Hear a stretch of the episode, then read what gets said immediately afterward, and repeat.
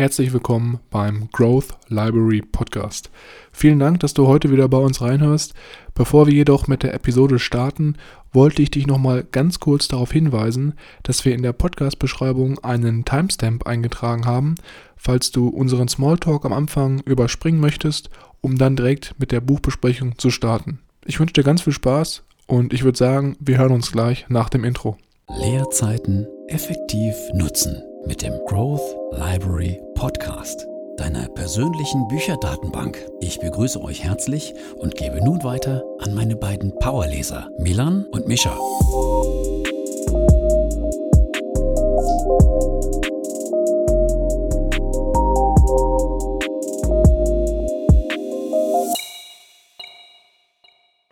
Herzlich willkommen, wie immer, auch nochmal von meiner Seite hier beim Growth Library Podcast. Mein Name ist Milan und am anderen Ende der Podcast-Leitung befindet sich wie immer mein Bruder Mischa. Hallo und herzlich willkommen, natürlich auch wie immer von meiner Seite. Mischa, ich glaube, dich betrifft es jetzt nicht so sehr wie mich, aber ich bin ziemlich traurig darüber, dass die Fitnessstudios bei uns wieder in Deutschland geschlossen haben. Ich weiß mhm. gar nicht, wie das in Holland, Holland momentan ist. Habt ihr da etwas mehr Freiraum oder sind die Studios bei euch auch äh, dementsprechend angepasst? Ähm, waren angepasst, tatsächlich, aber seit heute kam die Benachrichtigung, dass sowohl das Schwimmbad als auch die Gruppenaktivitäten im, an dem lokalen Sportzentrum wieder geöffnet haben. Das heißt, ich kann jetzt ganz gewohnt wieder zu meiner wöchentlichen professionellen Karatestunde gehen, bei der ich mich auch schon für nächste Woche wieder eingeschrieben habe.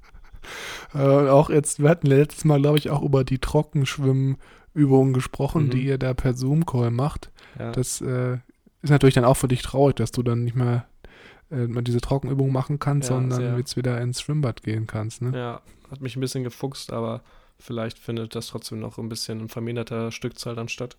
Ja, bei mir ist es ja so, also bei uns momentan in Deutschland ist es ja so, dass die Fitnessstudios alle immer noch geschlossen sind. Mhm. Und ich als ambitionierter Fitnessstudio-Gänger, also jetzt ernsthaft, ne? Also ist jetzt hier für alle Zuhörer jetzt kein Scherz. also ich gehe schon relativ regelmäßig. Ist natürlich blöd, weil du natürlich, wie bei allem immer, wenn du nicht trainierst oder nicht dabei bleibst, fällst du halt zurück. Und ich habe dir letztens sogar ein WhatsApp-Foto geschickt. Ich habe mir ja diesen mhm. Trainergurt, äh, also Trainingsgurt ähm, aus, äh, gekauft, besorgt. Das ist, glaube ich, TRX-Bänder heißen die jetzt für alle Fachleute. Und macht er jetzt immer bei uns im Garten morgens dreimal die Woche dann damit so verschiedene Übungen für die Rücken- und Brustmuskulatur zum Beispiel. Und das ist immer ganz lustig, weil ich dann immer so morgens so zwischen 7.30 Uhr, 8 Uhr immer am Garten stehe Mhm. Und dann das Band um die Schaukel sozusagen festgemacht habe.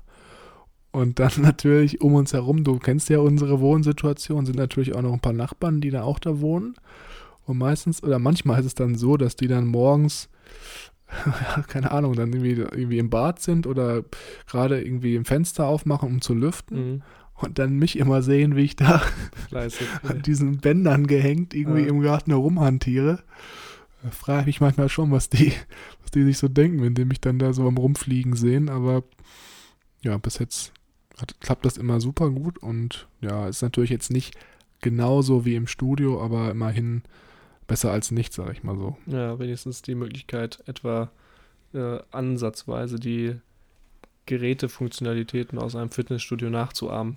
Bin ich gespannt, wenn ich dann äh, hoffentlich über Weihnachten auch mal in den Genuss kommen darf und das Ganze ausprobieren kann.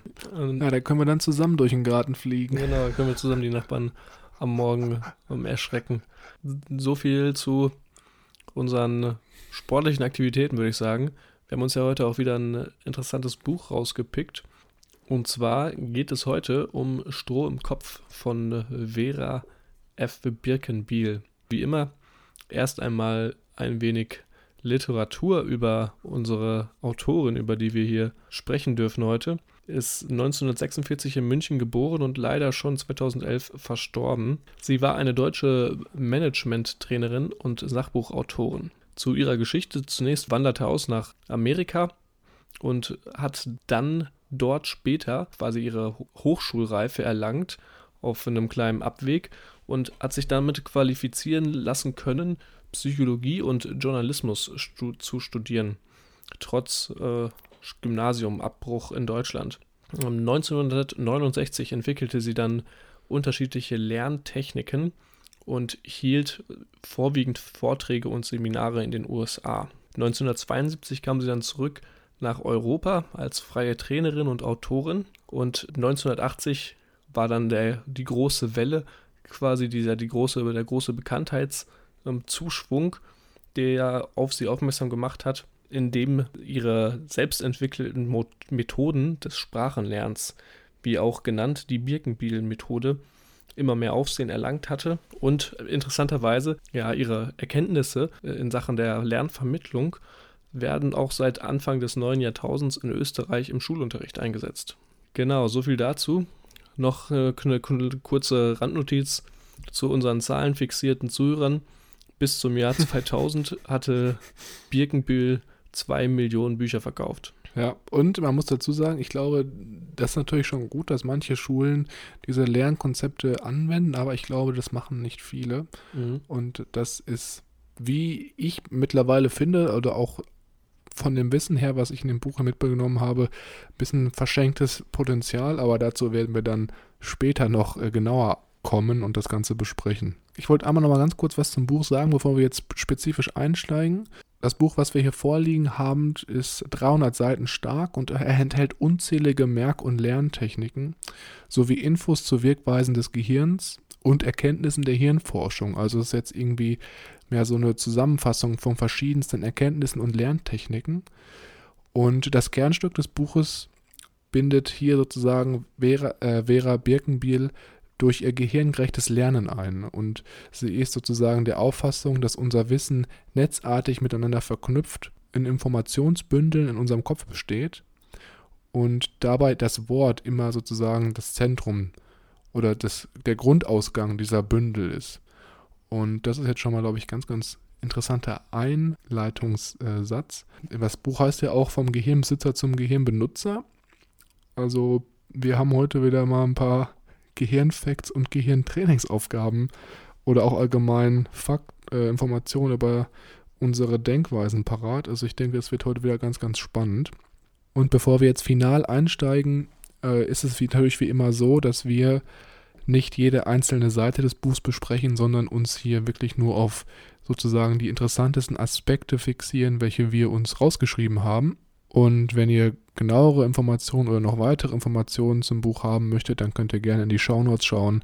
Da haben wir wie immer das Buch verlinkt und auch allgemein weitere Informationen zum Autor und zu den Inhalten. Also da immer gerne vorbeischauen. Ich bin sehr gespannt, wie dir das am Ende unser Fazit ähm, ausschaut, nach dem, was ich jetzt schon mit dir besprochen habe ist, glaube ich, dies eher ein Buch, bei dem wir etwas weiter auseinander liegen, was das Endresultat, was das Endresultat angeht. Aber lassen wir uns überraschen, was dann am Ende rauskommt. Vielleicht nochmal kurz als kleine Randinfo: Das Buch war etwas interessanter strukturiert. Deswegen haben wir uns jetzt darauf entschieden. Es gibt zwei Teile, zwei überwiegend lehrreiche Teile in dem Buch. Heute sprechen wir über den Teil 1 und in der nächsten Episode dann über den Teil 2. Und da haben wir uns quasi die Aspekte rausgesucht, die Kapitel, die wir besonders lehrreich interessant fanden und über die sprechen wir hier. Das heißt, chronologisch gibt es hier keine Hand und Fuß, das geht äh, wild und quer durch, äh, fliegen wir oder über den ersten Teil. Wobei, man muss halt euch dazu sagen, das Buch kann man auch, muss man gar nicht chronologisch lesen, mhm. wie du schon gesagt hast. Da gibt es jetzt keinen roten Faden. Man könnte, glaube ich, jetzt auch in der Mitte anfangen und dann bis zum Ende lesen und dann wieder von vorne den letzten Rest lesen. Also hier ist äh, so ein bisschen der Kreativität keine Grenzen gesetzt. Mhm, genau. Wir fangen aber hier trotzdem mit dem Kapitel A wie Anfang an, mit den Basics.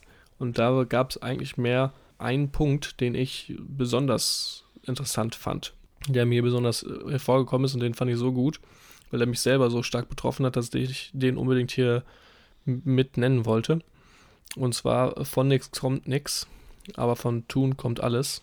Äh, das Kapitel handelt darum eigentlich, dass die Qualität ihrer Konstruktion, in dem Falle ist die Konstruktion die Einarbeitung des Wissens, also des neuen Wissens in vorhandene Assoziationsmuster, bestimmt die Qualität der späteren Rekonstruktion, das heißt der Gedächtnisleistung. Ähm, betrifft mich in dem Falle, weil ich sehr schlecht bin im Erinnern. Man kann mir Sachen erzählen und nach kürzester Zeit habe ich die vergessen. Es ist wie Coindoser. Ich weiß nicht, ob du das von der Kirmes kennst, wo du oben Sachen reinwirfst ja. und dann rattern die durch. Unten ist so ein Schieber und später oder früher kommen die Coins unten wieder raus. Und so ist mein Gedächtnis gefühlt. Das ist ja schon erschreckend hier, die Erkenntnis. Aber dafür nehmen wir auch die Podcast-Episoden auf, damit du natürlich ja. dann regelmäßig immer das, was du gesagt hast, nochmal dir anhören kannst, um es dann nicht zu vergessen. Ne? Richtig, das war ja eigentlich der Hauptgrund, warum wir gesagt haben, wir müssen das aufnehmen. Genau. nee, ähm, allzu schlimm ist es nicht, aber so die grobe Metaphor also du kannst alles an Input eingeben, aber manches, was vielleicht mich ein bisschen weniger tangiert, was mich nicht so ganz berührt, das fällt halt eher runter als Sachen, die wichtiger sind, die bleiben da länger. Aber worauf ich hinaus möchte, ist, dass das ein Problem ist, das auftritt, wenn ich mich an Sachen erinnern muss. Oder wenn ich mich zum Beispiel erinnere, was habe ich gestern, vorgestern, vor einer Woche gemacht. Ich weiß ich nicht. Ähm, fällt mir total schwer. Das ist aber eigentlich ein Problem, das ich bei der Konstruktion, also bei der Einarbeitung des Wissens, beheben muss. Das heißt, ich beschwere mich über das Resultat, ändere aber auch nichts an dem dazu bestehenden Muster, das das Resultat hervorruft. Ist ungefähr so, als ob ich immer wieder einen Kuchen machen will, den drei Stunden bei 220 Grad im Ofen lasse und mich über den Ofen raufrege, anstatt einfach mal ein bisschen an der Temperatur rumzuschrauben um das vielleicht nochmal ein bisschen anders auszudrücken, die Fehler bei der Konstruktion führen automatisch zu den Fehlern bei der Rekonstruktion. Also es beeinträchtigt unsere Gedächtnisleistung. Und natürlich die meisten Menschen lasten diesen Fehler ähm, auf dem Abrufen statt auf der Konstruktion ab. Das mhm. heißt, wie ich gerade schon versucht habe zu beschreiben, es, die meisten denken, es ist, oh, ich kann es nicht abrufen, das Wissen in der Klausur, was weiß ich. Äh, ich fällt mir gerade nicht ein. Der Fehler liegt. Ich habe zu wenig. Ja? Ja, ich, äh, ich könnte jetzt einmal, ich glaube, ich habe es ähm, vielleicht nochmal, genau, fällt mir gerade nicht ein und äh, denken dann, ja, ich hätte vielleicht noch mehr lernen müssen, mhm. obwohl das mehr Lernen eigentlich das Ganze nicht verändert hätte, sondern die Art, wie sie lernen. Ja. Da hätten sie ansetzen müssen. Das ist das, was du meinst, richtig? Mhm. Genau. Ja. Ein anderer netter Punkt, oder die Vera hat in ihrem Buch sehr viele Wortspiele. Manche ganz gut, manche eher weniger. Hier zum Beispiel ähm, Erfolg kann man aufteilen in Er und Volk. Also Volk quasi wie Folge. Und Erfolg ist die Folge dessen, was wir zuvor gedacht und getan haben.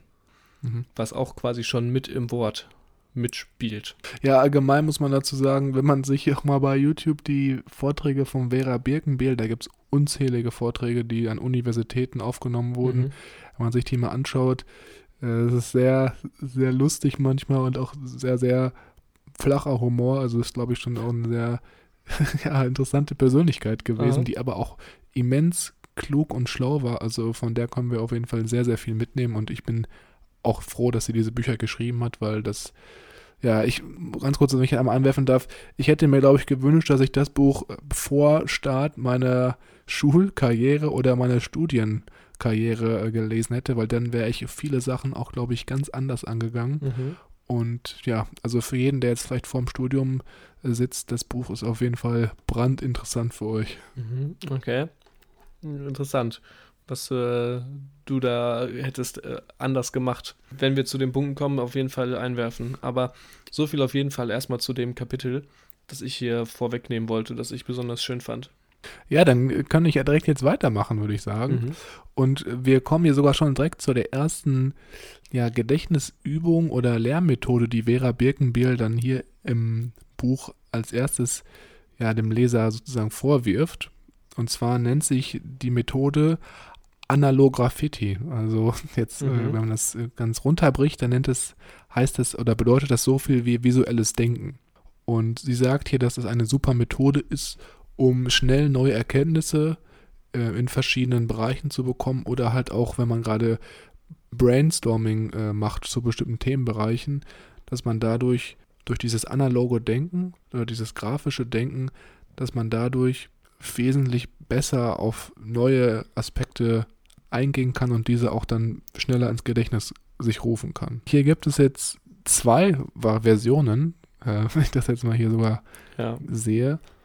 Genau, die eine erste Version ist sozusagen das kreative grafische Denken, also kreative grafische Assoziation. Und das wäre zum Beispiel auch eine Methode, die ich dann im Studium angewendet hätte, hätte ich sie schon vorher wirklich gekannt.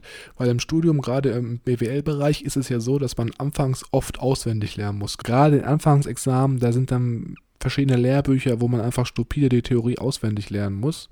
Und zum Beispiel ganz bekannt sind Porter's Five Forces. Das sind so fünf Faktoren, die äh, Märkte beeinflussen. Und dann wird natürlich in den Exams werden dann zu diesen Sachen Fragen gestellt. Das sind meistens Multiple-Choice-Fragen. Das war zum Beispiel bei mir so. Und bei diesem kreativen, grafischen Assoziieren geht es halt jetzt darum, das hätte man dafür optimal nutzen können, weil man jetzt hier sozusagen dann diese fünf Faktoren, die den Markt beeinflussen, bildhaft sich aufmalen hätte können. Ähm, ich weiß nicht, ob du jetzt schon so eine grobe Idee hast, was ich meine, worauf ich hinaus will. Oder noch nicht so ganz? Also grob. Ja, okay, dann versuche ich noch ein bisschen weiter auszuholen. Und zwar gibt es zum Beispiel einen Faktor, das ist zum Beispiel die Kraft der Lieferanten, mhm. also die zum Beispiel dann den Markt beeinflusst. Und da hätte man dann zum Beispiel sich überlegen können, ich male jetzt zum Beispiel mal einen LKW. Also das wäre dann zum Beispiel dieses Bild für den Lieferanten. Mhm. Und so hättest du dann alle fünf Forces. Genau, und, und, genau, und dann hätte ich das natürlich so ein bisschen weiter verknüpft. Das erste wäre zum Beispiel dann der, Liefer der LKW gewesen, der die Lieferanten darstellt. Äh, das zweite, was es beeinflusst, ist dann die Bargaining Power of Buyers, also zum Beispiel die Kaufkraft oder die Verhandlungskraft der Käufer. Und dann hätte man zum Beispiel jetzt dann den LKW verbinden können, äh, wo zum Beispiel dann jemand rauskommt, der verhandelt oder so, weißt du, und dann sollst du das da aufmalen. Und durch dieses Aufmalen, dieser Prozess, dieses Grafische, dadurch kann man sich zum Beispiel dann diese fünf Faktoren, wenn man das als weiterspinnt, mit den anderen Faktoren weiter, könnte man sich dann so richtig schon ein Bild im Kopf malen. Und ich bin mir hundertprozentig sicher, dass wenn du das gemacht hättest einmal für diese fünf Faktoren, mhm. dann hättest du es wesentlich schneller gelernt, als wenn du immer nur stupide dir das ganz oft aufsagst, weißt du? Ja, ich glaube, Ab das Abrufen, die Rekonstruktion ist dann halt leichter, ne? wenn du so ein schönes grafisches Bild vor Augen hast. Genau richtig. Du kannst einfach dann so im Kopf gehst und dann das Bild so durch, okay, der LKW kommt angefahren, da kommen dann die verhandelten Personen raus und das wäre natürlich ein mega, mega guter Hack. Genau, das andere wäre dann zum Beispiel die zweite Version dieses analogen oder visuellen Denken, die ist jetzt ein bisschen abgeflachter. Da geht es halt darum, dass man kreative Wortassoziationen schafft. Ähm, da kann man dann zum Beispiel jetzt ein Wort nehmen, zum Beispiel jetzt mal Baum würde ich jetzt mal sagen. Und da muss man zu jedem Buchstaben sich überlegen, was für Begriffe da zum Baum passen würden. Ähm, zum Beispiel für B wäre dann zum Beispiel Blätter oder für A wäre dann Atmosphäre oder was ähnliches. Und dann sozusagen so mit dem Begriff spielen. Mhm. Das macht natürlich da mehr Sinn, wenn man das jetzt mit Begriffen macht, die vielleicht ein Überbegriff sind für ein spezielles Studiengebiet oder ähnliches. Mhm. Man merkt vielleicht schon, worauf es so ein bisschen hinausgeht. Ich glaube, der, so der Hauptpunkt, der mir jetzt auch immer mehr auffällt, wenn wir darüber sprechen, ist, dass die Vera da, glaube ich, immer darauf fokussiert ist, möglichst viele Verbindungen quasi, möglichst viele Synapsenverbindungen aufzubauen, möglichst viele ja, Assoziationen aufzubauen zu dem Wort, das man lernen will, sodass du quasi beim Abrufen viele verschiedene Wege hast, die dich dahin führen. Man merkt auch, dass sie oft diese kreative Gehhilfe mit dieser nicht kreativen Hälfte verbinden möchte. Mhm. Du hast es gerade gesagt, nee, ne? Nee, habe ich nicht. Ich war ein bisschen, ich bin, muss zugeben, ich habe momentan in der Uni so einen Kurs über Computational und Cognitive Neuroscience, wo es um Lernen und Synapsen und unser Gehirn geht und deswegen ich, bin ich sehr auf dieses Synapsen und das Interagieren von äh, Neuronen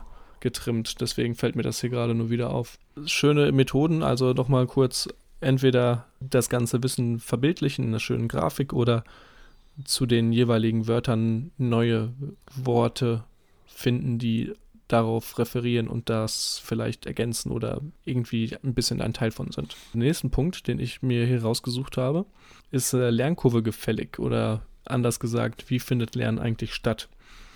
Das war ein Punkt, den ich davor auch schon wusste, den ich aber wichtig finde und deswegen auch gerne hier nochmal nennen will, falls es den einen oder anderen noch nicht so ganz klar ist. Und zwar, wir wissen, dass es keine zwei gleichen identischen Menschen gibt und damit auch keine zwei gleichen äh, Gedächtnisse gibt, die die gleichen Inhalte haben. Auch wissen wir, dass Lernstoff auf unterschiedliche Art und Weise auf unser vorhandenes Wissen stößt und unterschiedliche Verbindungen zu dem neuen Lernstoff entstehen können und es bei dem einen oder anderen schneller oder auch bei dem einen oder anderen langsamer laufen kann. Trotz all dem ist die Lernkurve, also die durchschnittliche Kurve, wie wir neues Wissen verarbeiten und wie wir dieses einspeichern und wie wir das dann anwenden können, bei uns allen relativ ähnlich. Und das Interessante an dieser Lernkurve ist, dass sie nicht ähm, linear ist, also nicht wie eine gerade Linie verläuft. Mit mehr Zeit kriege ich auch immer mehr äh, Wissen, immer gleichmäßig, sondern exponentiell. Am Anfang wird es, ist es für viele sehr schwierig, sich in ein neues Thema oder ein neues Gebiet komplett einzuarbeiten. Und über die Zeit hinweg haben wir dann immer mehr Wissen, auf dem wir bereits aufbauen können, immer mehr Verbindungen und immer mehr Punkte, die wir miteinander verbinden können, dass es viel schneller und wir exponentiell viel mehr aufnehmen können von dem und an sich mehr in dem Thema drinne sind und uns vertrauter vorkommen. Und das war, finde ich, ähm, ein sehr wichtiger Punkt, zu wissen, dass egal, ob du jetzt was Neues versuchst oder dich, dich versuchst in etwas Neuem dich einzuarbeiten, der Anfang sehr wahrscheinlich sehr holprig und steinig wird, aber es zum Ende dann hinaus immer leichter und immer, immer schneller geht. Das heißt letztendlich, dass wir, je mehr wir bereits wissen, desto leichter es ist, äh, dazu zu lernen. Das kann natürlich auch als eine kleine Motivation sein für jeden, der vielleicht am Anfang seines Physikstudiums steht und sich denkt, holy, was ist hier los? Es, mhm. äh, es dauert ja ewig Jahre, bis ich was begreife. Je mehr man in dem Gebiet drin ist, desto besser kann man auch dann Folgesachen anknüpfen. Und ähm, was man auch noch sagen muss, dass meistens auch so Wissensgebiete sich oft überschneiden. Das heißt zum Beispiel, mhm. wenn Chemiker versuchen, ähm, bestimmte Sachen aus der Biologie zu begreifen, dann fällt diesen das oft meistens leichter als jemandem, der sich noch nie mit Chemie befasst hat, weil hier sozusagen ähnliche Wissensnetze und Strukturen im Kopf des Chemikers bereits vorhanden sind und ihm deswegen das manchmal vielleicht auch dann einfacher fällt. Ja, absolut. Ähnlich wie auch ähm, beim Programmieren. Wenn man am Anfang versucht, da Hand und Fuß zu fassen, ist es sehr schwierig, aber sobald man eine Sprache gut beherrscht, sind andere Sprachen zu erlernen nicht allzu schwierig, weil die grobe Struktur vorhanden ist und das Denkmuster, um Probleme zu lösen. Dann würde ich jetzt auch direkt mit dem nächsten Punkt weitermachen. Mhm. Den fand ich wirklich sehr, sehr wichtig, sehr interessant auch und den habe ich sogar auch bei mir im Masterstudium jetzt im Marketingbereich besprochen, mhm. weil das auch essentiell wichtig ist, um sozusagen zu verstehen, wie wir denken. Und ich würde jetzt äh, erstmal eine Frage an dich stellen, Mischa. Mhm. Was ist das Erste, was dir in den Kopf kommt, wenn du das Wort Einkaufsnetz hörst? Einkaufsnetz? Ja. Ähm, das Phänomen, dass wenn ich einkaufen gehe, ich im Einkaufsladen stehe und nicht mehr weiß, was ich kaufen wollte oder was ich brauche. Okay. Äh, also das ist das Erste, was dir in den Kopf kommt. Also jetzt nicht irgendwie ein, Einkaufsliste. Ein Gegenstand. Einkaufsliste, genau. Das ist zum Beispiel das, das Interessante. Zum Beispiel, als ich das Wort Einkaufsnetz gelesen habe, das Erste, was mir in den Kopf gekommen ist, war Einkaufswagen. Okay. Und das ist auch zum Beispiel jetzt eine Aufgabe, die in dem Buch selbst am Anfang dieses Kapitels gestellt wird, dass man sich zum Beispiel eine Minute lang alle Begriffe notieren soll, mhm. die einem zu dem Wort Einkaufsnetz einfallen. Mhm. Und wie man jetzt zum Beispiel schon sehen kann, deine Synapsen sind so verbunden, dass zum Beispiel das erste Wort ja. Einkaufsnetz mit dem Wort Einkaufsliste. Einkaufs Einkaufsliste verbunden ist. Und bei mir ist es anders. Das heißt, guck mal, das kann man schon sehen, in diesem Bereich schon sind wir anders aufgestellt und unser Wissensnetz ist anders aufgebaut. Mhm. Und so ist es halt mit allen Sachen in unserem Kopf, laut Vera Birkenbehl, dass äh, unsere Wörter sich sozusagen über die Synapsen oder dass sich Wissensnetze spannen in unserem Kopf, die halt diese Wörter verbinden und natürlich dann auch es bestimmte Wortbündel gibt oder Infobündel zu bestimmten Themenbereichen. Mhm. Und wir so halt auch dann bestimmte Informationen abrufen.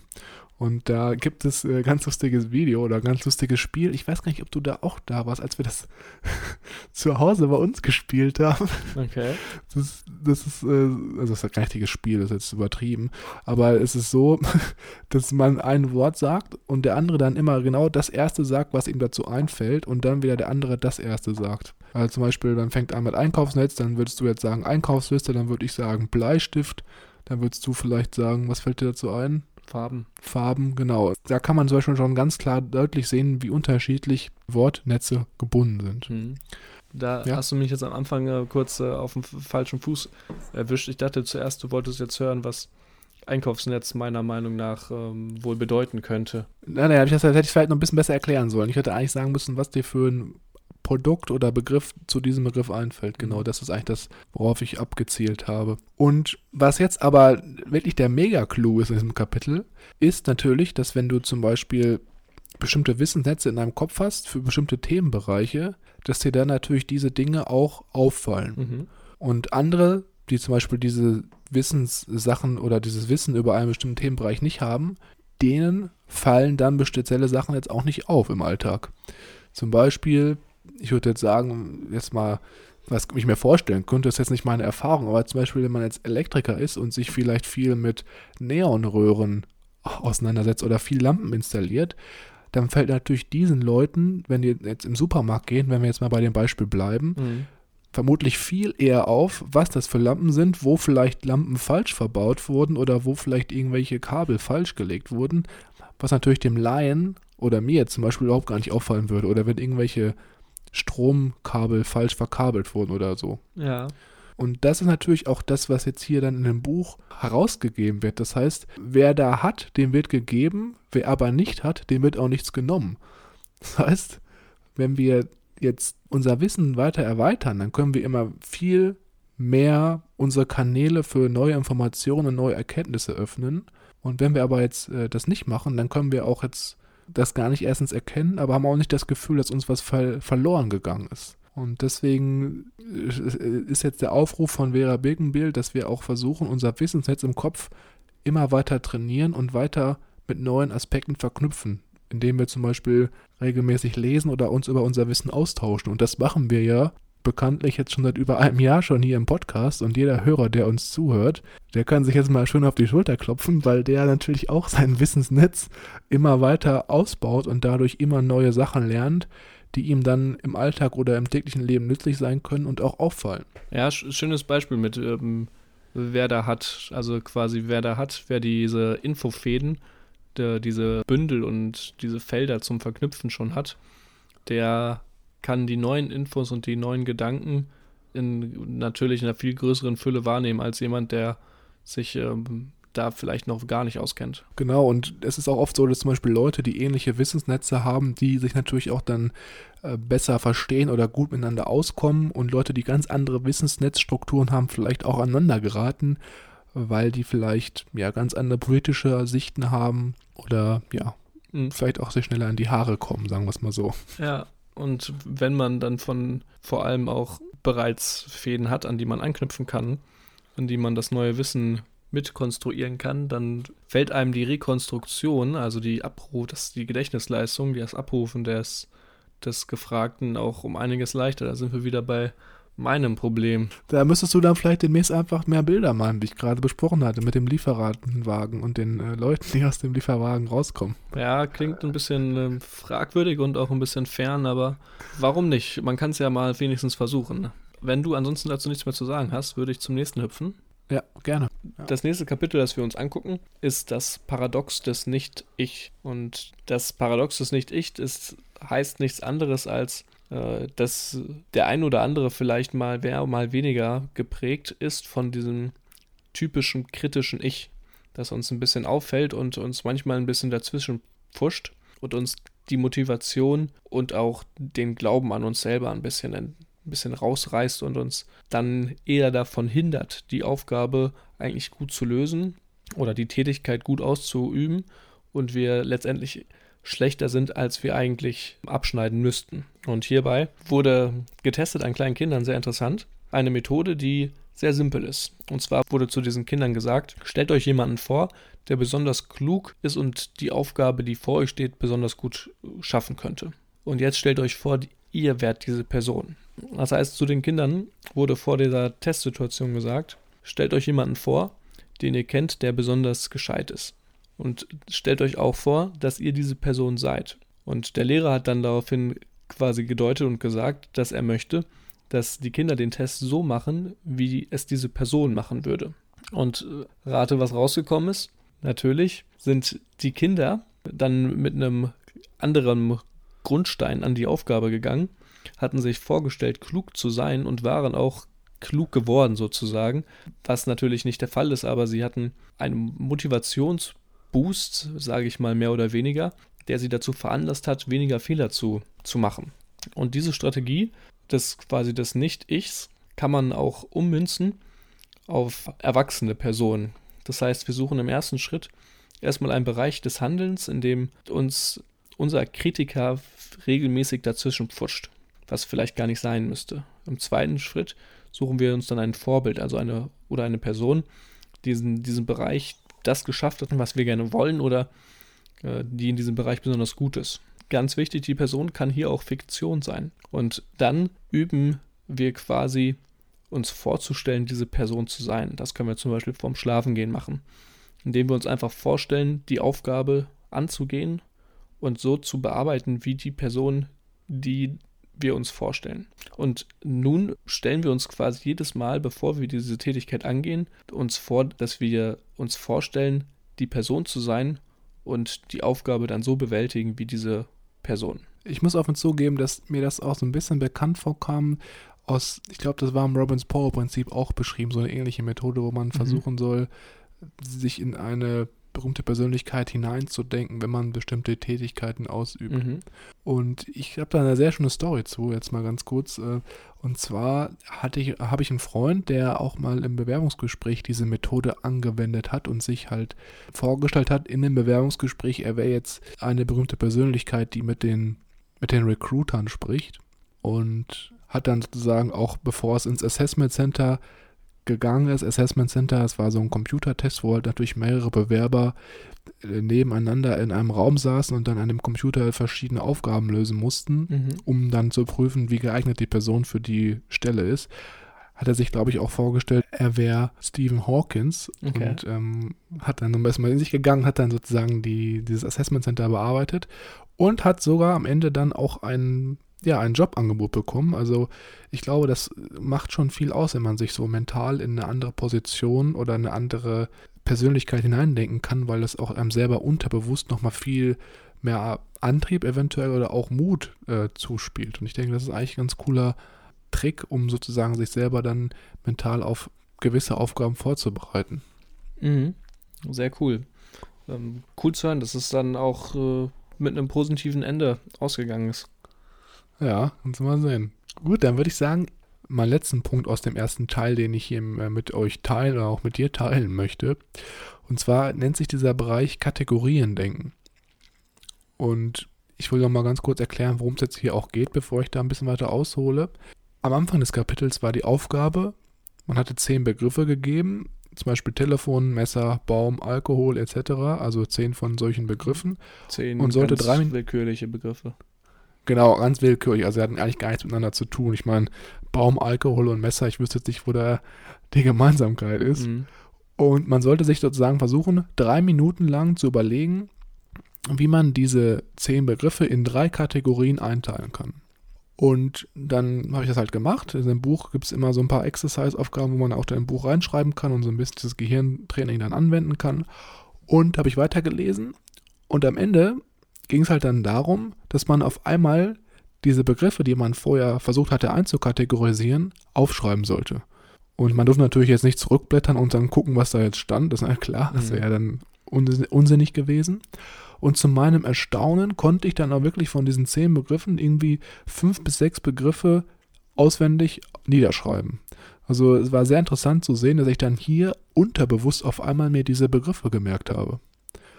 Und das ist jetzt auch genau das, worum es in diesem Teil geht, nämlich, dass wenn wir anfangen, bestimmte Informationen zu kategorisieren mit unserem Bewusstsein oder mit unserem Wissensnetz, dass wir dann uns Begriffe viel, viel besser merken können. Und das ist auch das, was Vera Birkenbildern hier uns empfiehlt äh, und das vielleicht auch dann regelmäßig zu trainieren. Das heißt zum Beispiel, wenn man in einem Seminar sitzt, in einer Konferenz oder wenn man Radio hört oder Fernsehen schaut, Fernsehen ist vielleicht nicht unbedingt, dass man dann versucht, zum Beispiel Informationen, die man hört, automatisch in spezielle Kategorien einzuteilen, weil man halt dann so sich Sachen länger merken kann und auch besser merken kann, weil die natürlich dann irgendwo in so eine Kategorienschublade eingeteilt wurden, sage ich jetzt mal. Mhm. So eigentlich quasi hier komplett konträr zu dem, was man eigentlich immer hört. Hör auf, immer in diesen Schubladen zu denken und äh, denk doch mal hier außerhalb der Box und allem. Aber das bezieht sich natürlich, auch darf man nicht vergessen, auf das ja, Verinnerlichen von, von Wissen oder das Rekonstruieren von Wissen, wobei es hier hilfreich ist und nicht diesen alteingefahrenen Mustern, sage ich mal. Genau, das, das also hier ist Schubladendenken äh, erlaubt, ja. wenn es aber so um, um Vorurteile geht, dann sollte man Schubladendenken ja. vielleicht äh, nicht anwenden, aber beim Gedächtnistraining, ja, mhm. genau. Ja, das wäre jetzt nicht so gut, wenn man dann überlegt, ah, Deutsche, ah ja, sauber, pünktlich, aufgeräumt, ganz penibel, mhm, ja klar, so sind sie alle. Kann ich mir merken. Genau, das, das, ist natürlich hier nicht der Sinn der Aufgabe gewesen, aber ich hoffe, ich habe es ausreichend erklärt, dass mhm. man mir folgen konnte. Und ja, fand es eigentlich ziemlich interessant, dass ich da automatisch dann unterbewusst diese Begriffe mehr gemerkt habe. Also ich, ich habe es auch am Anfang schon mal probiert, aber ich glaube, am Anfang ist es noch so ein bisschen ungewohnt. Und ich denke, das ist vielleicht auch so eine langfristige Aufgabe, die man sich mal immer wieder ins Gedächtnis rufen kann, wenn man versucht, neue Informationen aufzunehmen, weil ja, man das manchmal auch sogar vergisst, muss ich offen zugestehen, mhm. äh, zugeben, dass ich da nicht dran gedacht habe.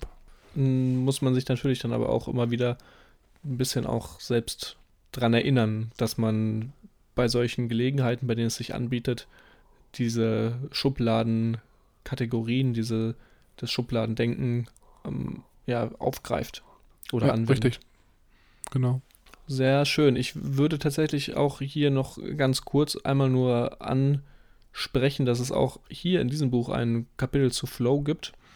Dieser Gipfelerfahrung oder dem Gipfelerlebnis, wie es man es vielleicht auch eher kennt. Das haben wir ja jetzt auch schon mehrfach hin und wieder in unserem Podcast hier besprochen. Deswegen würde ich das hier eigentlich weglassen und kurz nur anmerken, dass dieser Flow quasi auch beim Lernen auftreten kann und meist dann auftritt, indem man eine vertraute Tätigkeit leicht abwandelt, sodass sie mehr Aufmerksamkeit, dieser Tätigkeit mehr Aufmerksamkeit schenken müssen als sonst. Zum Beispiel dem Rückwärtslaufen oder dem falschen Hand benutzen. Und bei Lernsicht nach Vera angewandt ist quasi dieses Flow-Erlebnis auch ein hilfreicher ähm, Gegenstand, um ja richtig zu lernen und um vor allem in einen Lernfluss zu kommen.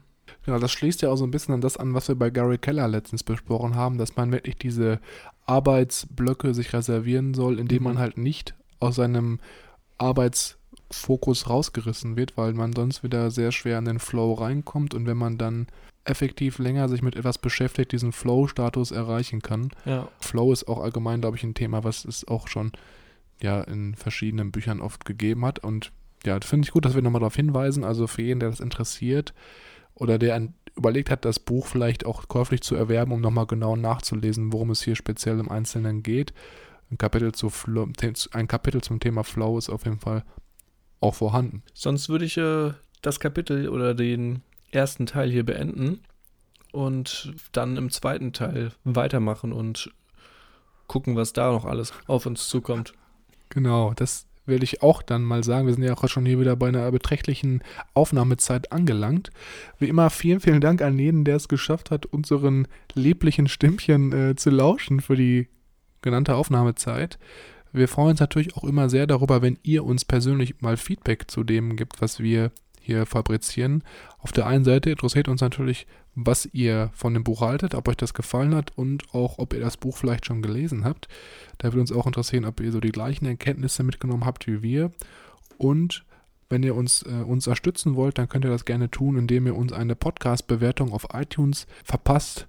Da können wir dann nämlich dann unseren Podcast mit etwas bekannter machen und auch an Personen herantragen, die uns vielleicht nicht kennen oder unseren Podcast, aber dennoch von unserem Wissen profitieren können. Also ja, da freuen wir uns immer gerne. Und wenn ihr uns Feedback geben möchtet oder uns schreiben wollt, wie das Buch war, dann sehr gerne über Instagram unter growthlibrary.official oder auch gerne über unsere Webseite www.growth-library.de. Da gibt es ein Kontaktformular, unter dem ihr uns immer erreichen könnt. Und wir beantworten alle Nachrichten von euch immer noch persönlich. Also ihr habt immer dann entweder Misha oder mich an der Strippe. Und ja, ich würde sagen, wir fangen mit der nächsten Woche dann mit dem zweiten Teil an von dem Buch Stroh im Kopf und bis dahin eine schöne Woche und ciao. Tschüss.